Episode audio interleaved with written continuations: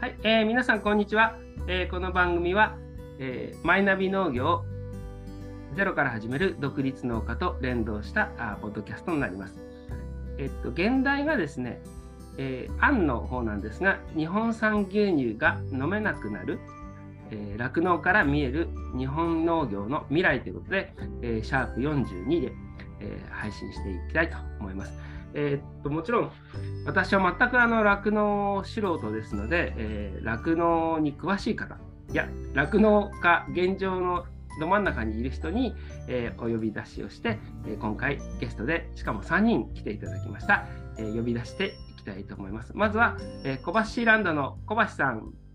はい、えー、よろしくお願いします。ははいよろしくお願いします。後ではい。ご紹介でお願いします、い、お願いします。えーと。クローバーファームの青沼さん。はい、お願いします。はいで、えー、とリンリンファームの鈴木さん。あ、よろしくお願いします。はい。えー、と今日はこの4人で、えーという豪華なで送っていきたいと思います。えー、とまず早速なんですけども、えー、とコバちゃんはね、あの本当に、えー、と今、ポッドキャスト番組何でしたっけ？楽して生き抜くラジオですね。を、えーとはい。毎日配信してるということで、ええ。ー、となんとなくみんなあの酪農、まあ、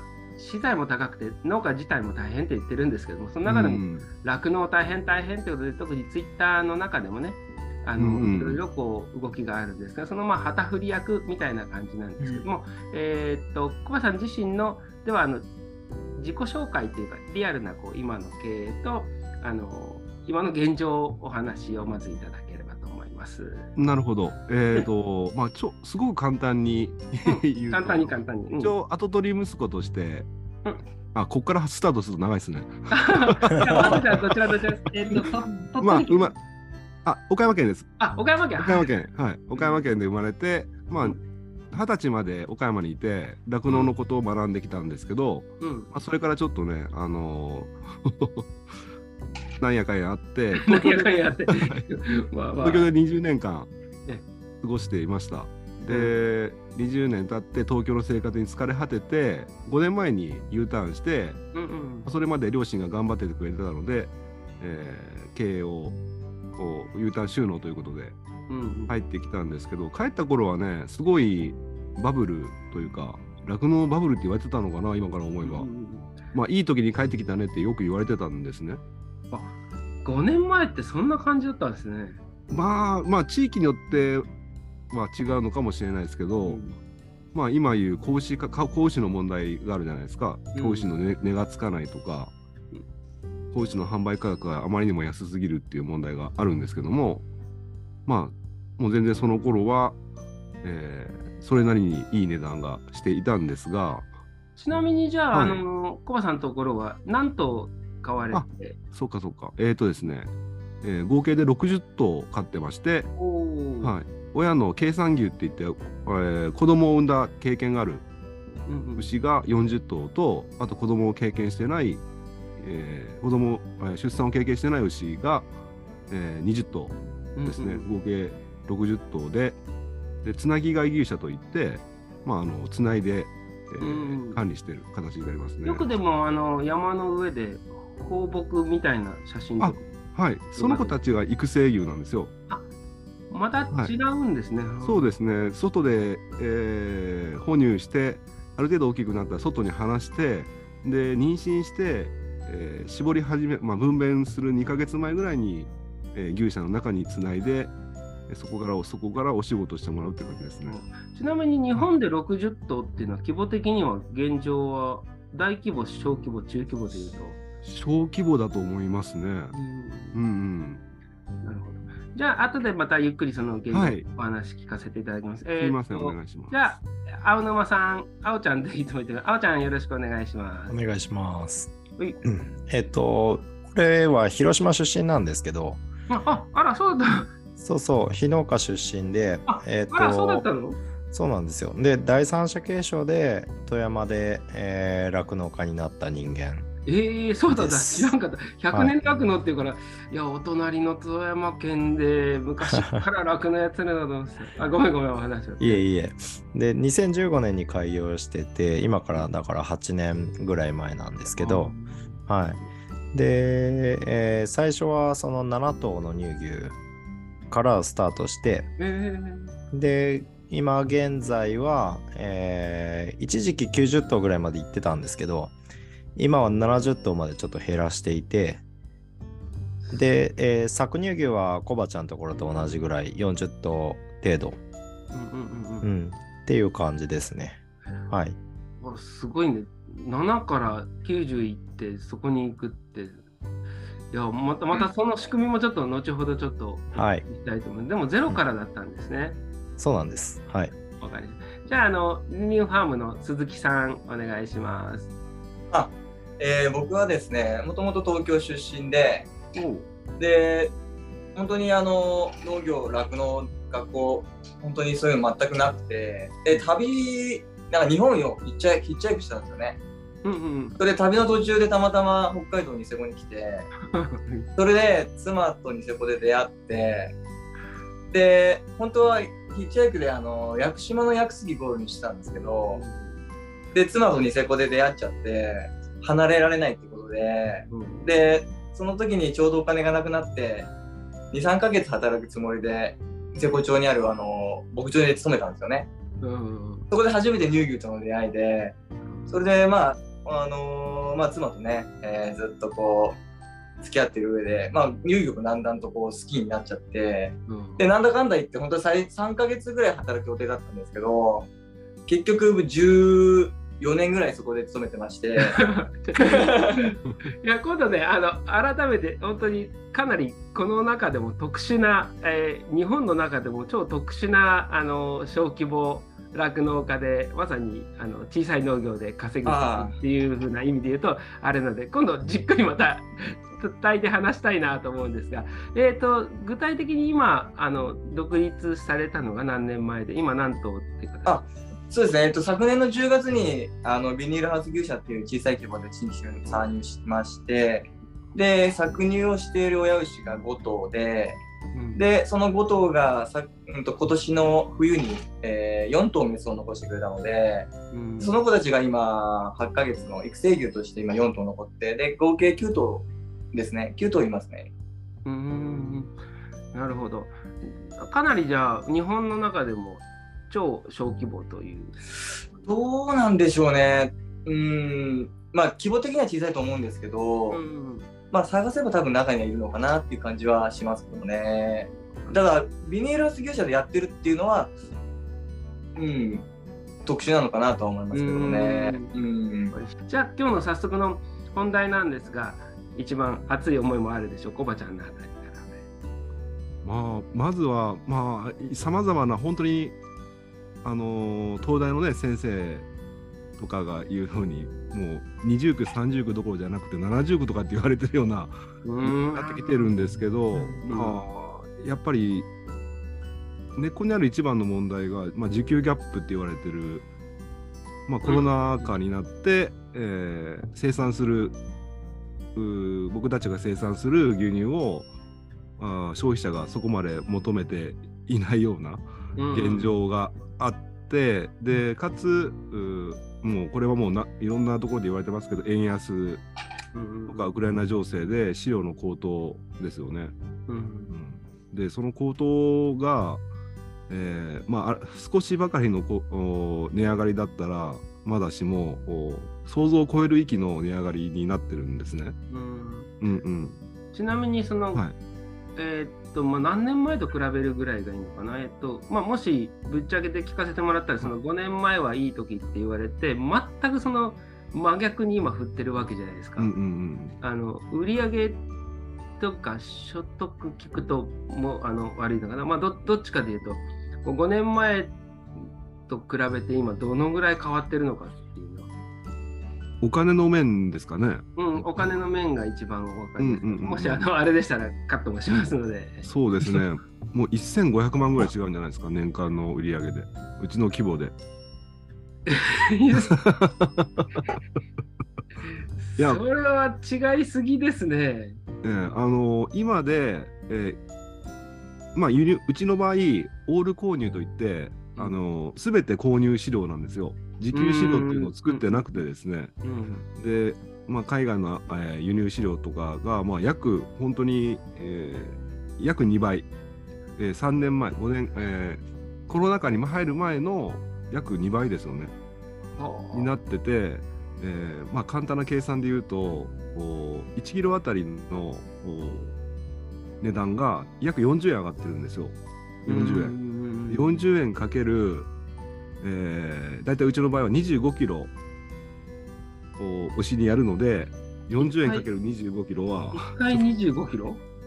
そうであ1日25キロ食べるんですよ。あ、1日25は。はい。いということは 25×40 円は、まあ、1000円ですよね。1000円ちゃいますね。1000円の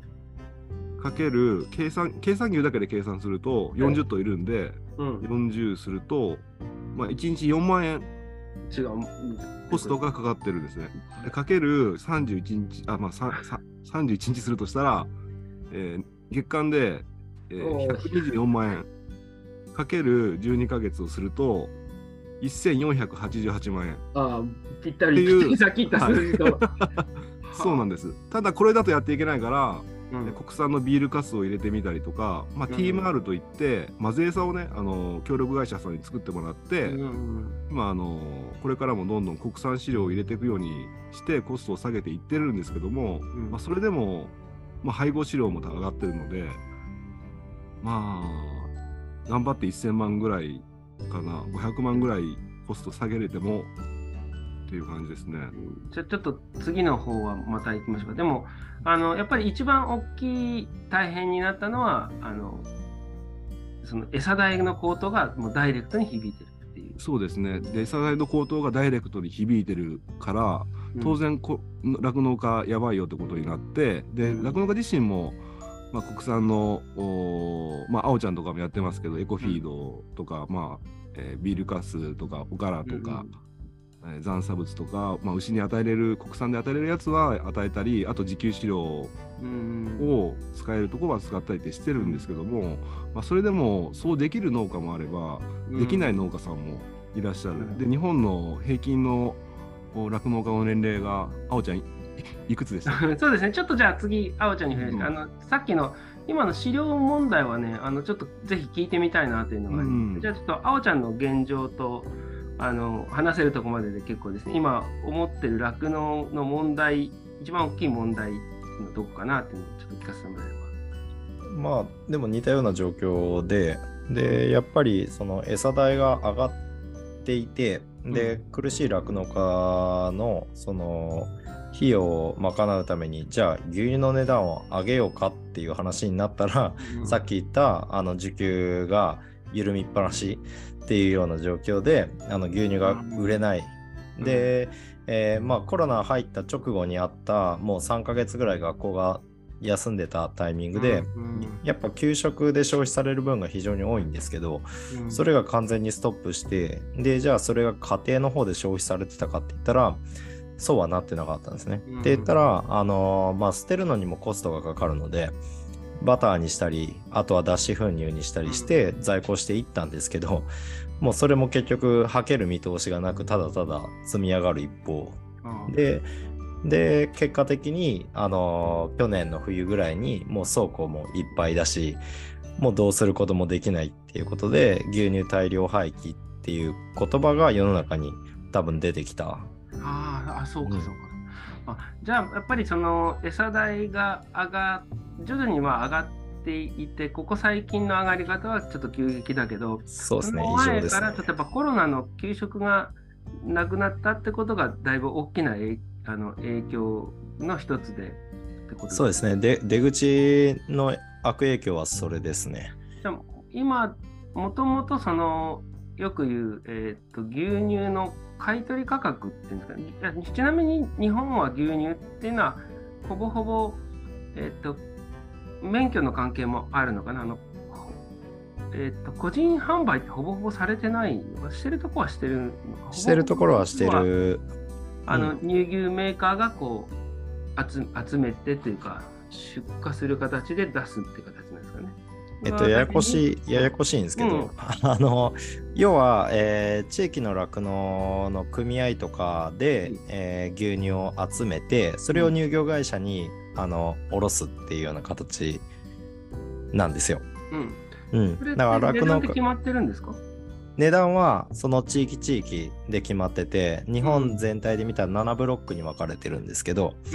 うん。うん、それそれぞれに価格がだいたいプール入荷っていうやつが決められていて、うんうん。はい、おおむねその値段で動くんですけど、うん。で、北海道が多分今100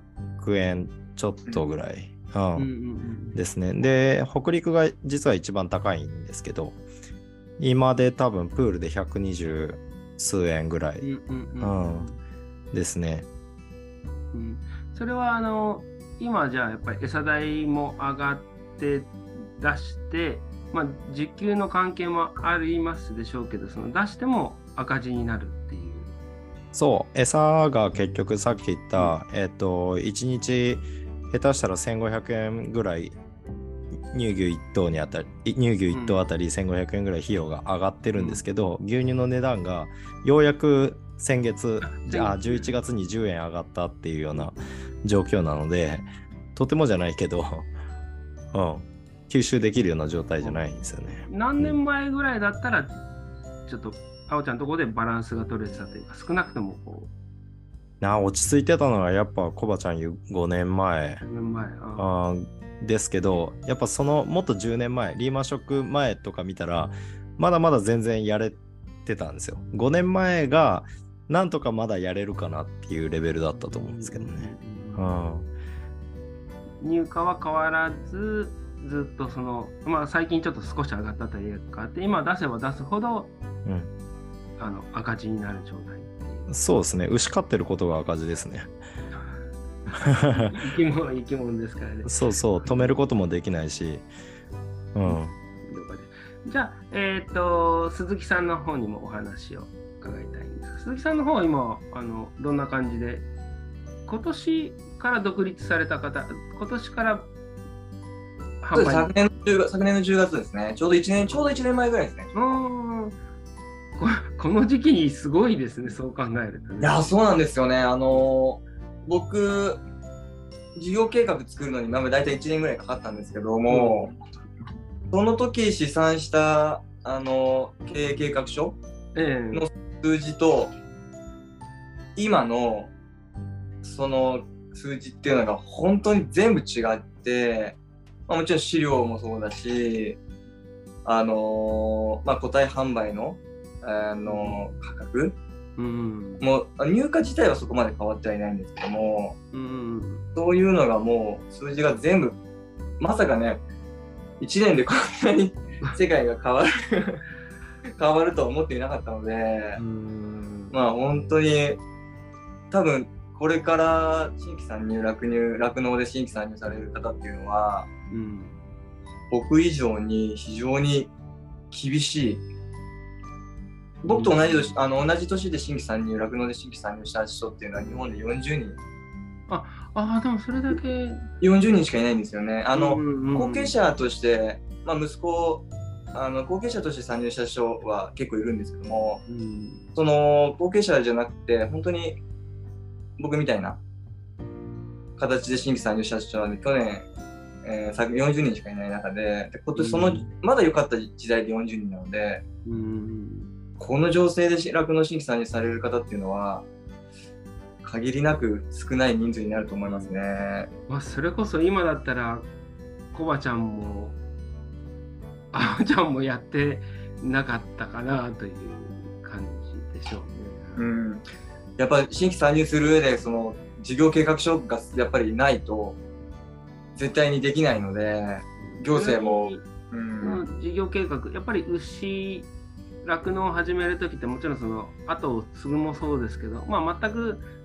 あの鈴木さんの場合全くゼロからっていうすごくあの本当に変わった感じ。あとはその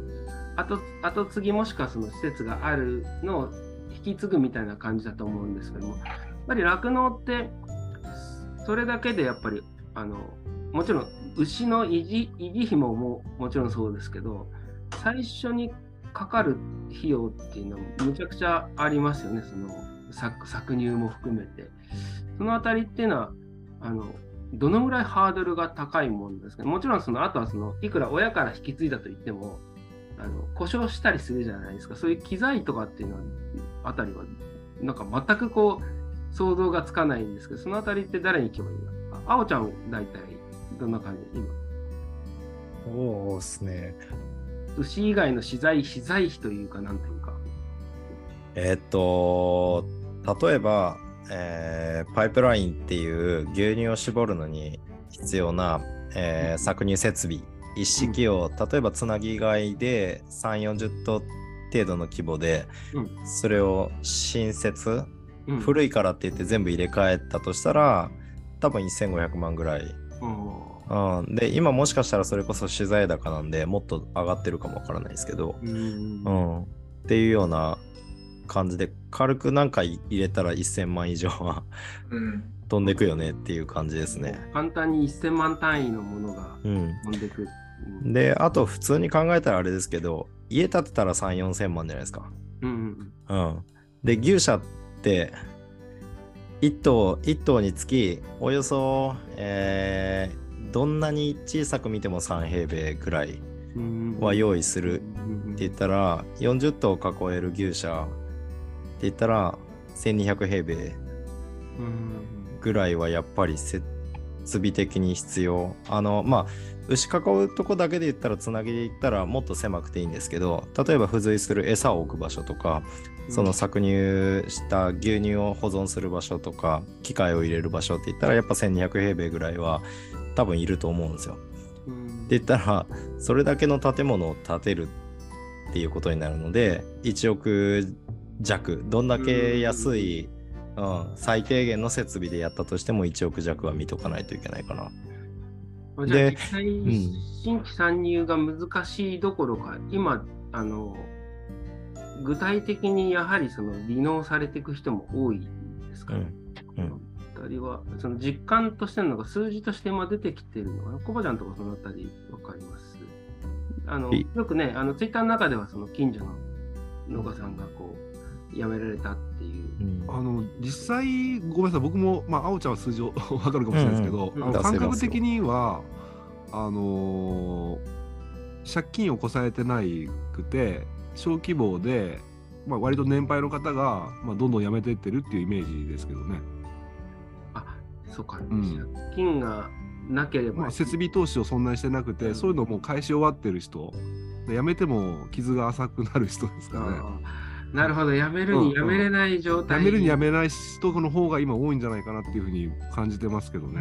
だから逆に今辞めれる人っていうのは設備投資してないので新しく入る人は設備投資しないとその設備は使えないと思った方がいいので、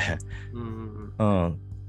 入るにしても結局設備をこう。そう更新した上でやらなないと逆にまあ遅かれ早かれ続けていく時もいずれはその更新しなきゃいけないから、なんかこう、なかなかニッチもサッチもいかない状態だった。まあ、じゃあ、ダイレクトに今の問題聞いてると、その餌代なんですけども、コロナ前からその牛乳のその消費量っていうのは、まあ、コロナに入って、急なんかこう、イメージ的には給食なくなって、こう今でもコロナで少し学校も戻って、給食も戻ってきてます。それでも乳量って変わっあの、需要ってそんなに増えてない。そのコロナの最悪な時よりは増えてる形なんですかね。多少持ち直してはいると思うんですけど、やっぱり海外からの旅旅行客がかなりまだ止まった状態じゃないですか。だいぶ戻ってきてるとはいえ、かつてのような賑わいはまだまだだと思うんで、で、やっぱ海外から来た人がホテルで飲む牛乳とか、あああとは結婚式場で出すケーキに使う乳製品うんだとかっていうのはまだまだやっぱり止まってる状況が続いてますよね。うん。うん。あとは何といってもそのこれまで積み上がってきた在庫脱脂粉乳とか、うん。うん、それらは乳業会社が負担してあの保存してるので、うん。うん、その倉庫賃とか、うん、そういった費用が乳業会社にはだいぶ重くのしかかってる。うん。うん。一番の問題ってな何なんですか？やっぱり餌代が上がってることなのか需給需要が結局やっぱり需要を増やしたいってことでね最近そのあの動きしてるんだけどあとその勝手に思うとその政府のその今までのそのなんですかね。ややり方で一回こうコバちゃんが言ってたけ？ど一回こうドンと増やせよみたいな感じでやって増やして、うんうんうんうんあのあたりちょっともしよかったらあの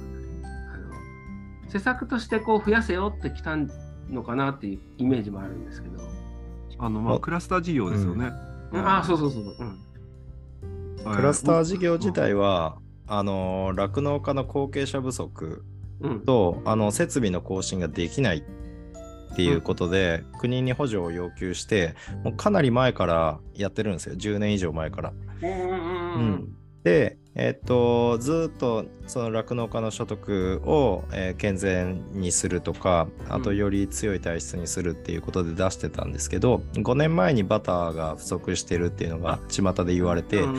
ん。でまあそういう状況があるんだったらその今せっかく出してるクラスター事業の補助率、補助金の枠を大きくするから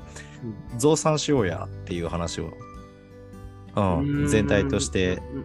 推し進めたんですよね。うん。うん、で結局あの牛に種付けをしてあの頭数を増やすにも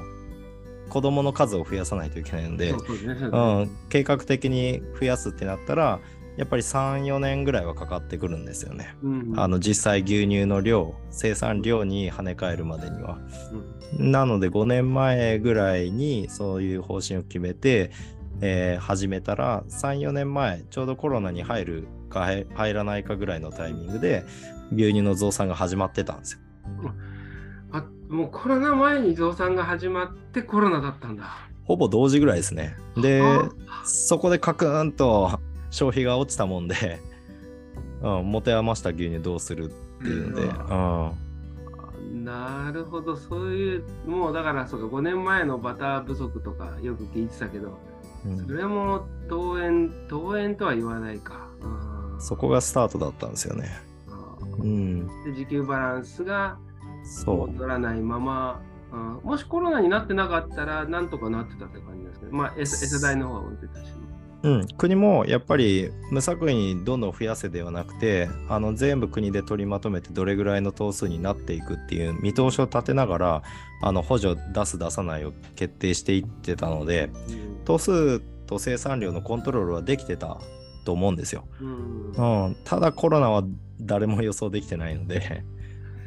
いやー、コロナがそんな。ちなみに今は、あのー支援が酪農家にはあるんですか？っていうかそのえ国、国としてはその動きっていうのはあるんですかね？そのさっき言ったその、今、何でもかんでも増やせじゃなかったとしても、一応コロナになってしまった。それはもう国のせいではないけども、今まあ現状こうなってるに対して、その、ほ補助というか、あの、なんというか、そういうものって動きとしてはあるんですか？流れとしては最初の方に配合飼料の安定基金っていうのがあってうんそれで出す基金に国は補助出しました。うん。うん、いくらかつけて出してくれててその配合飼料の値上がり分を吸収するような形で、えー補助はしてくれててでその後に、えー9月かな9月か10月ぐらいにあの乳牛1頭あたりっていう形で1回きりですけど一応補助も出してくれてます、まだ入ってきてないですけど、はい、そういうことをやってきてたんですけど、あの、ここに来てやっぱり、その、売り物が売れない、その出口の、えー補助とか政策っていうのがうまくはまってなくて、っていうので、やっぱ出どころの乳牛を減らそうっていう形で、えー補助金を出すっていうことになりましたね。それがまた3月から9月の間に、えー若い牛、うんうん、で低能力だって判断されるものを、えー普段なら淘汰しないけど 積極的に淘汰をするうん。ことに対して補助金を出しますっていうことが言われてますね。現場にいる酪農家さんとしては、どういうようなこう受け受け止め方というか、どうどうですかね、その心情的なこと、リアルなことを含めて。うん、そうですね、でも中からのあの考えとしては、まあ僕実際9頭しかいないので、もう本当に情が入っちゃうんですよね、一頭一頭に。うーん。言ってみればもう、うちの家族みたいな感じで、うんあの各ね、一頭一頭接してはいるいる中で、うんまあね、あおちゃんが言ってた、その、早期淘汰の話だったりっていうのはもう全然僕の中ではもう頭に入ってこない。うん。うん。だからどうしたのっていうような感じなんですよね。なので、まあ僕の中で一番やっぱ大事にしてるのは本当に健康第一で人を育てるってことなので、うん、僕だ、うちのリンリンファームのその、うん、使用管理とか、僕が牛に思う気持ちで言えば、もうそんな、今のね、あの、トータどうこうっていう支援しますよってことはもう、なんだろうな、何のこと言ってんだろうなっていう感じはあります。ただそれは、まあ、いろんなね、酪農家さんの意見はやっぱりあるので、そうね。うん、まあ、僕一のね、あの人人の個人の意見なんですけども、うん、うん、なるほど。逆に、あの、いろんな事例とか見て、コバちゃんとかはどうどういうふうに捉え方としては？うんまあ正直なところモヤモヤする感じですよね。うん。あの結局、まあ、残酷な言い方になっちゃうけど結局はのゆくゆくはまあ淘汰しなきゃいけないうん。じゃないですか。結局、まあ、種が何回も受精しても種が取らない牛とかは、うん。まあ、最終的にはそういうう肉店といってね、うんお肉のに出荷したりとか、まあ、病気になって、えーもう仕方なくう廃用に出す場合もありますし、まあそれがああるからっていうのがあるんですけどやっぱり僕ものぼたんと同じで、まあ、家族同様に同様まではやっぱいかないかも喋れないんでそこまではいけないんですけど、まあ、大事に飼いたいっていうのがあるので、まあ、早期に淘汰するっていうのはちょっとどうなんかなってうん。いやその減らす方向よりかはまあ今ある、えー脱脂粉乳とかバターの在庫とか、うん。えー今出荷されてる牛乳とかをどう売っていくかっていうことにお金を使ってほしかった。ああ、なるほうん、でやっぱり SNS の消費者さんの今回のこの補助金の件補助金の支援策の件とかもやっぱりふざけんなって言ってる方も結構いっぱいいらっしゃいますしど。うんそういう受け止め方をされてもおかしくないだからそういった意味ではあのあの需給バランスを整えるためには仕方ないって頭の半分では分かってるんですけど、うん。まあ、そういった捉え方をされて、えーる面もあるので、まあ、国の方ももうちょっとこうなんだ説明責任じゃないけど、うん。まあ、ホームページには載ってるんでしょうけど、まあ、一般の人にも分かりやすく、うん。うん、そそれを言うことによってもっと消費拡大につながるような感じでやってほしかったなっていうのはあるんですけど、うん。まああの本当に牛乳が売れてないっていうのがあるから。うん。売れてるんだったら僕僕もっと農林水産省にもっと電話したりしたいんですけどねう。いろいろ言いたいんだけどいやー、そっか、だからやっぱり、結局は消費拡大とか理解情勢につながっていくなと思って、うん、なるほど。うんじゃあちょっと次にあの行きたいな。でもこうやってリアルな話聞くと、なんかこう、ちょっとこう、やっぱりイメージと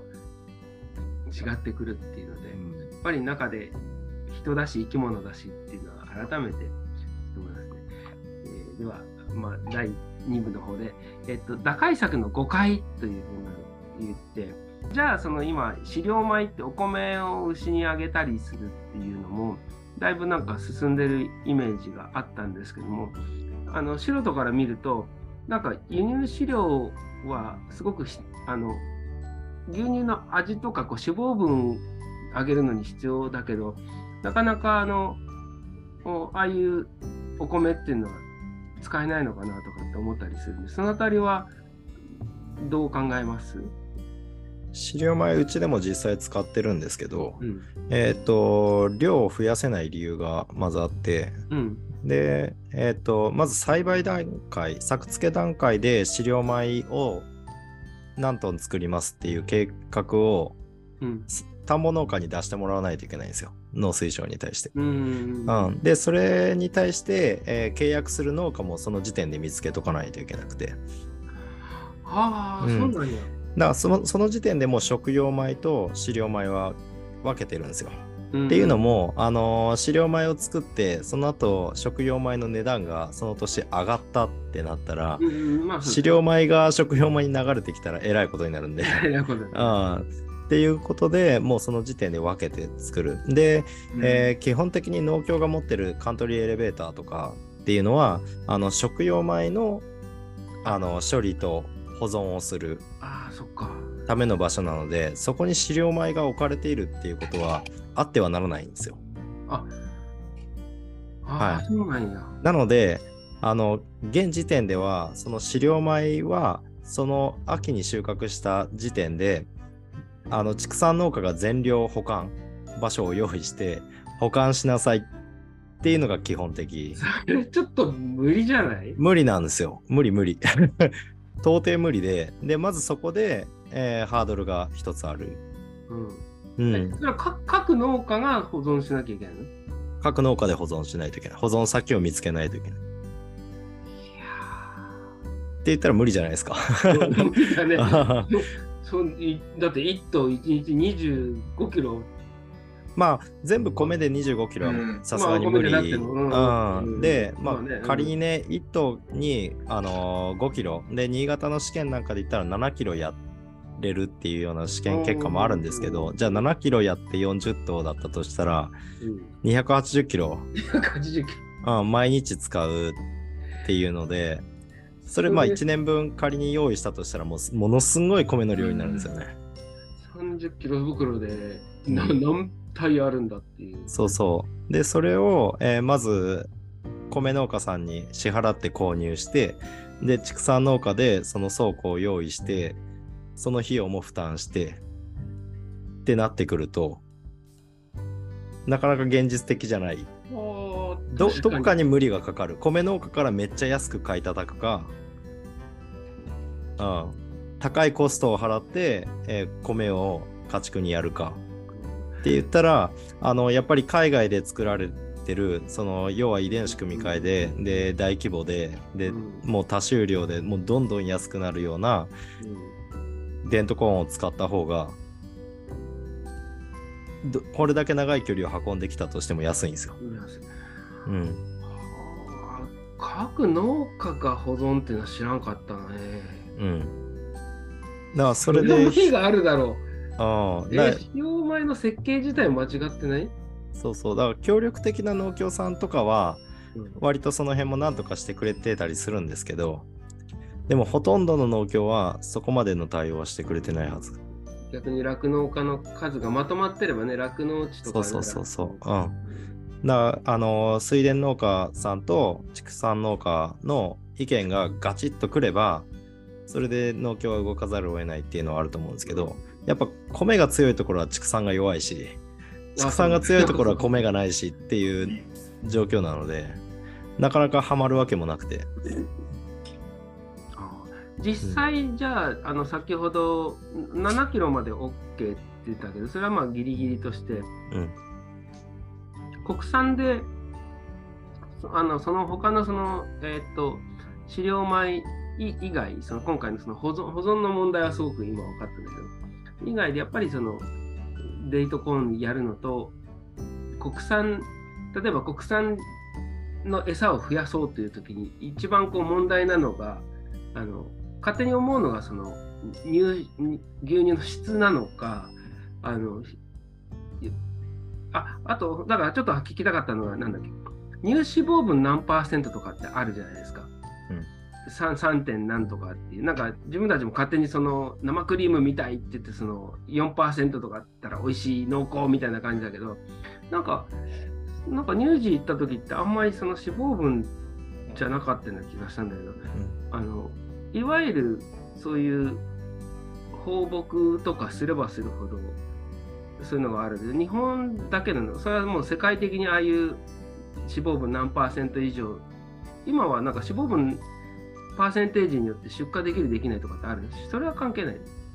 基本的に日本の法律でうん牛乳として要はスーパーに売るときうん、は3.5%以上を保証しないとダメなんですよ。だダメなの、うん、で酪農家が乳業会社に卸す時点ではうん、極端なこと言えば別に3.5なくてもいいんですよ。あうん、ただペナルティが加算されてくる。で極端にひどい場合は乳業会社から受け入れできませんっていうことは言われる場合もあるんですけど、ーうんうん、ルール上は3.5切っていても大丈夫。ペナルティさえ払えば。でもペナルティーがかかる。はいそれは全世界共通なのその日本がそういう法律に日本の法律だと思いますね。海外でももしかしたら乳脂肪で縛りあるところあるかもしれないですけど、うん、あまり聞かないので、うんうん、グラスフェッドは肉の方か。でも、えっとうん自分が言ってたニュージーの方はどちらかというとその放放牧っていうかそのでかいあの1ヘクタールぐらいの囲いがあるやつが8ブロックぐらいあってうん、うん。そこにその牧草を生やしてやって1ヶ月ぐらいしたらローテーションしてローテーションしてで、まあ、広い土地だからできてあの朝晩になるとこう牛が寄ってくるみたいな感じで、うん。ああいうとこって、まあ、もちろんそういう餌もあげてたんだろうけどそんな乳脂肪分どう見ても高くなさそうな気がしたんだけど、うん。それは草で絞ると乳脂肪はやっぱり、うん、ましてや放牧の草でやると乳脂肪は下がりますうね。ん。まあ時期にもよりますけど、うん。うん、じゃああそれその辺はのぼたんが多分詳しい。まあ僕ね、放牧ラグの1年目なんで、うんその乳成分うんに関しては、本当にこう、ジェットコースターのような乳成分だったんですよね。やっぱそうなんや。でそうです。あの、もうやっぱり生草なので。もう季節、気候、天気で、その生草、要するに放牧草の栄養価が全く変わってきちゃうんですよね。うんうんうん、で、そういった中で、だからもう生き物ですよね、生物。なのででうん。あの季節で言ってみればですね、あの5月、6月、北海道のあの放牧時期って、あのゴールデンウィーク明けじゃないと放牧できないんですよね。雪解けがしないので。うん。うん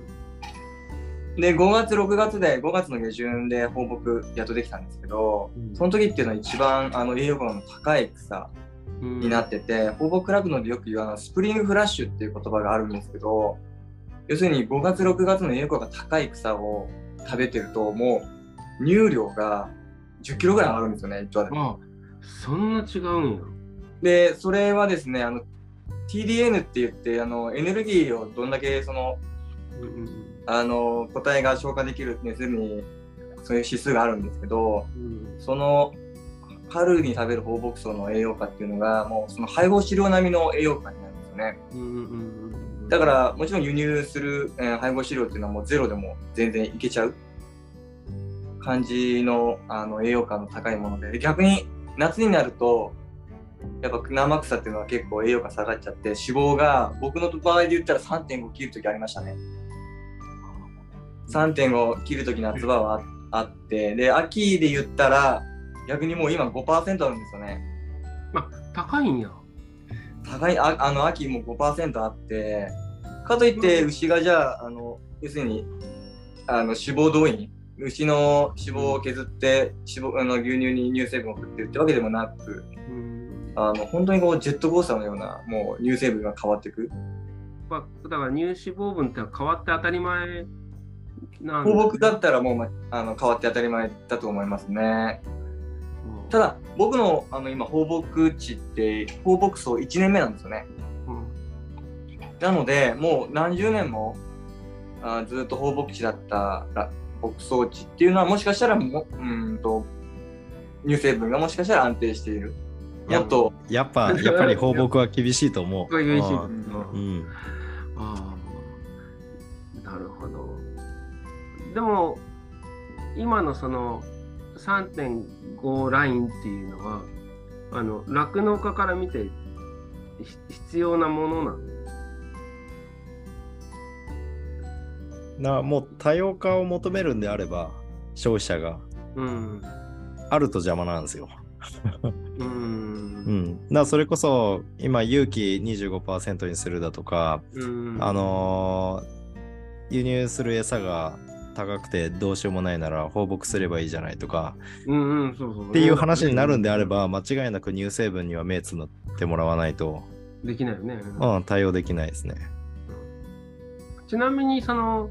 えーとご近所でも酪農さんの名前つけた牛乳とか売ってるんですけど、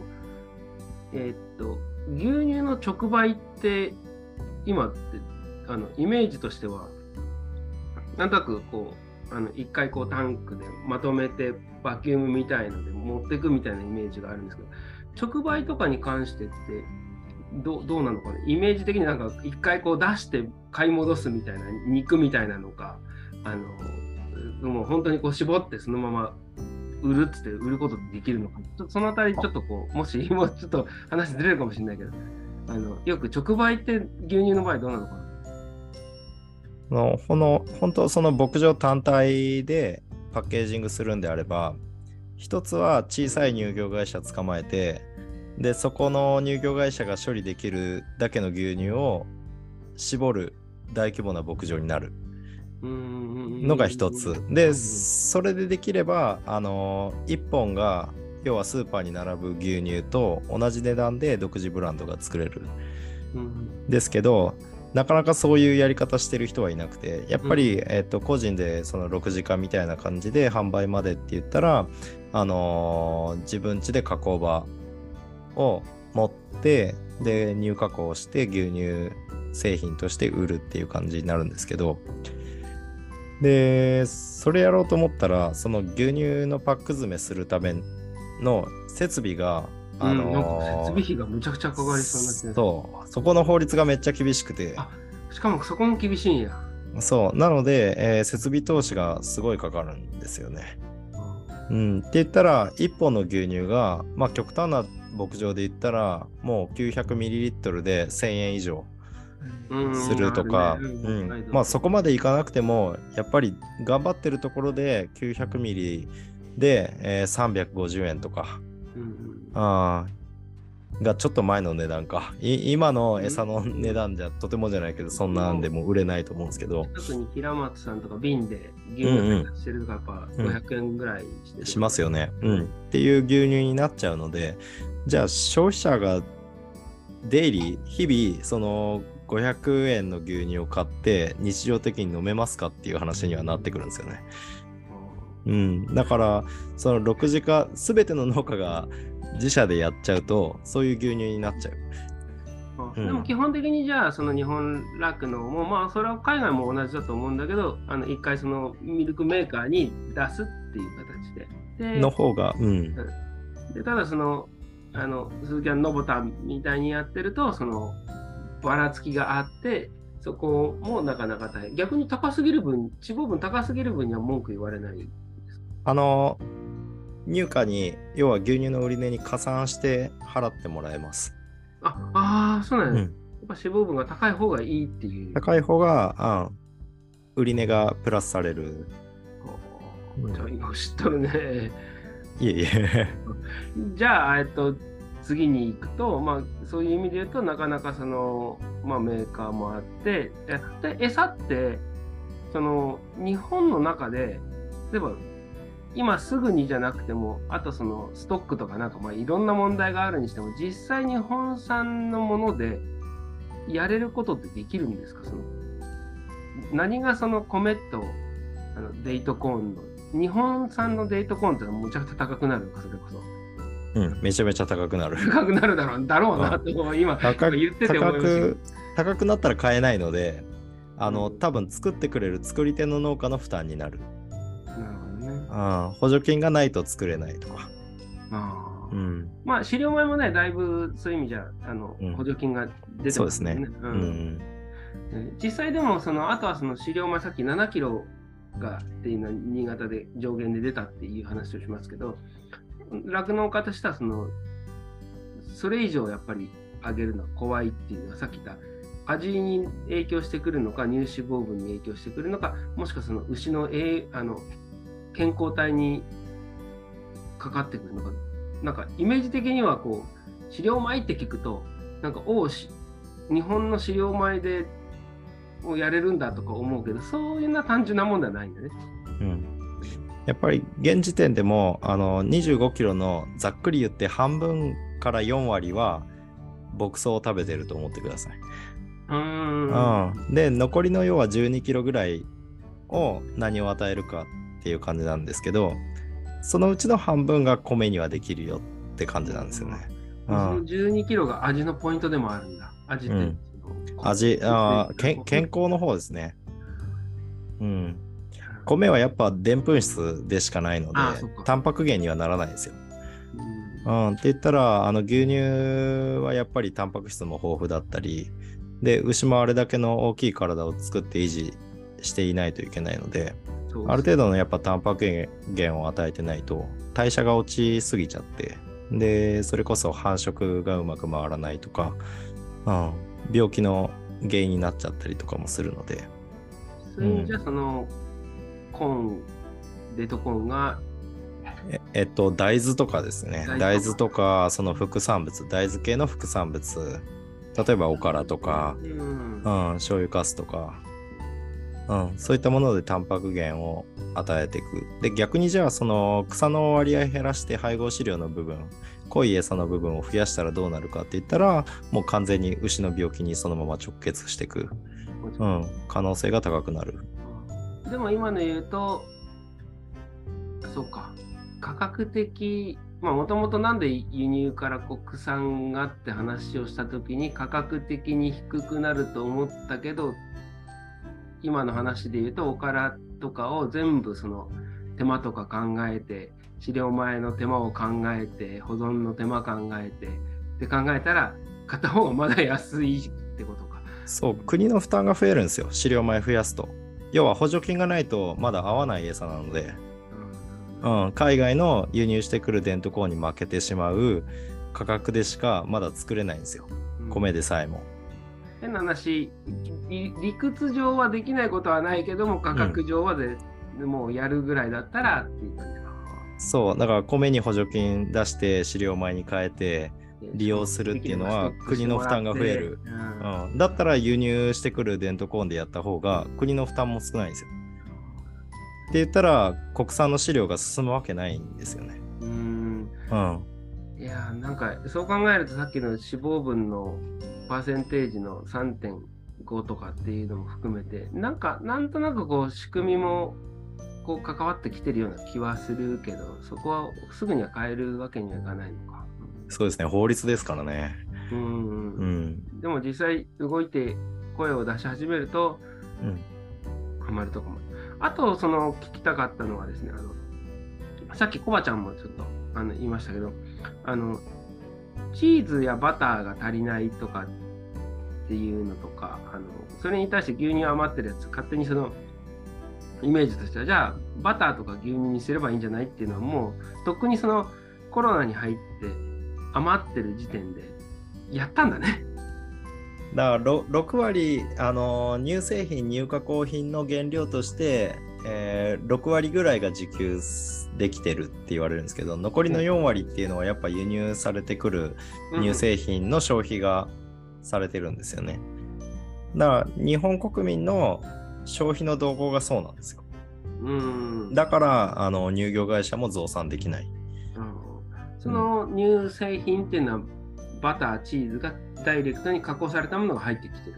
バターって輸入されるんだ。バターも輸入されるチーズのイメージはすごいあるけど。うん。うん。やっぱ業務用の方ですね。あのスーパーに並んでるその食卓に並ぶバターは国産のものがほとんどだと思うんですけど、うん。うん、ケーキ屋さんとかパン屋さんとか、うん、そういったバターは輸入物が多いんじゃないかな。ねだから、素人考えで思ってるほどやっぱり単純じゃないっていうのがね、あるけど。なんかでも誰かが書いてるアメリカの方ではあの日本の何年か前行ってて、今言ったその牛乳の減って、チーズも減って、酪農家が全部その肉牛に切り替えたら牛乳足りなくなって、また一周回って、また酪農家の補助が増えたみたいな感じがありますけど、なんかその流れっていうのは今の日本だとまだまだあれな感じ。てか、肉牛と酪農って日本だとかなり切り分けられてますよね。うん、意外と乳児とか見てたら、あの、い一緒じゃないけども、なんかこう、近くの山で放牧して買ってみたいなのあるけど、やっぱりそういうのも肉質とか、肉は肉でやっぱりそのあたりあるんだろうな。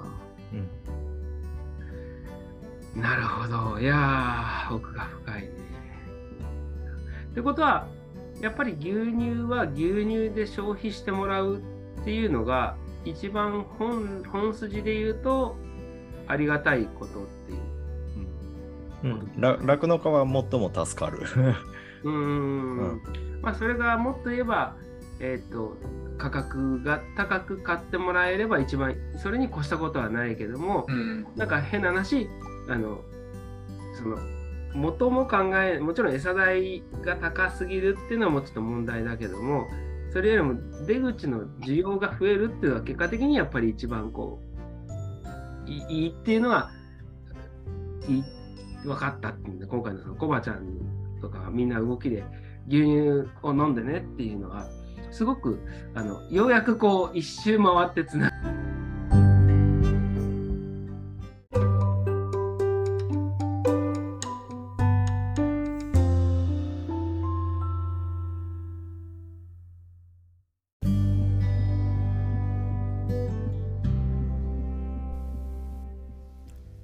お聞きだきありがとうございました。日本産牛乳が飲めなくなる。酪農から見える。日本の農業。